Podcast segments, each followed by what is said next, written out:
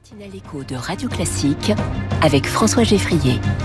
Au travail, c'est tous les matins avec le journaliste du Figaro, Quentin Périnel. Bonjour Quentin. Bonjour François, bonjour à tous. Vous nous parlez des avis en ligne hein, sur le web, les avis des salariés. Et oui, des avis qui valent de l'or puisque les internautes leur font confiance. C'est même devenu un réflexe de la même manière que lorsqu'un consommateur souhaite acheter un grille-pain, une machine à laver ou un vélo électrique, il consulte les avis des autres consommateurs avant de passer à l'acte d'achat.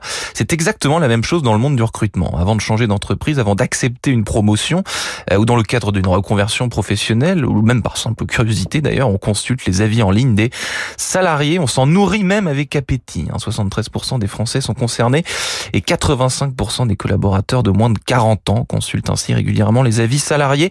C'est ce que révèle une étude de Review Jobs, un spécialiste du sujet et de ce business, qui a mené l'enquête auprès de 1351 salariés français précisément.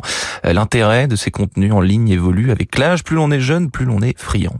Et que cherche-t-on Alors que trouve-t-on euh, exactement dans ces avis en ligne Eh bien, on y recherche, François, la vraie vérité, la vraie vérité en investiguant euh, au-delà de ce que l'on peut lire dans les médias et sur les réseaux sociaux officiels de l'entreprise, ambiance de la vie au travail, au bureau, rémunération, équilibre vie professionnelle, vie personnelle, avantages, culture d'entreprise. Bref, on recherche sur le web des informations authentiques qui hmm. révèlent ce qui se passe réellement dans une entreprise et surtout, on traque les éventuelles dissonances entre ce qui est dit d'une entreprise en public et ce qui s'y passe réellement au quotidien en off euh, pour utiliser notre jargon journalistique. Et si mm. ces avis euh, salariés en ligne ont autant la côte, c'est que le lecteur, l'enquêteur même, hein, proactif dans sa recherche d'emploi, il trouve à son pied. Et les notes dans tout ça, puisque vous faites un parallèle entre, entre les consommateurs et, les salariés Ah oui, les notes intéressent aussi, évidemment. Là encore, vous avez raison, le réflexe est le même pour le consommateur qui se rue vers la note Yuka. Hein, vous connaissez cette application d'un produit.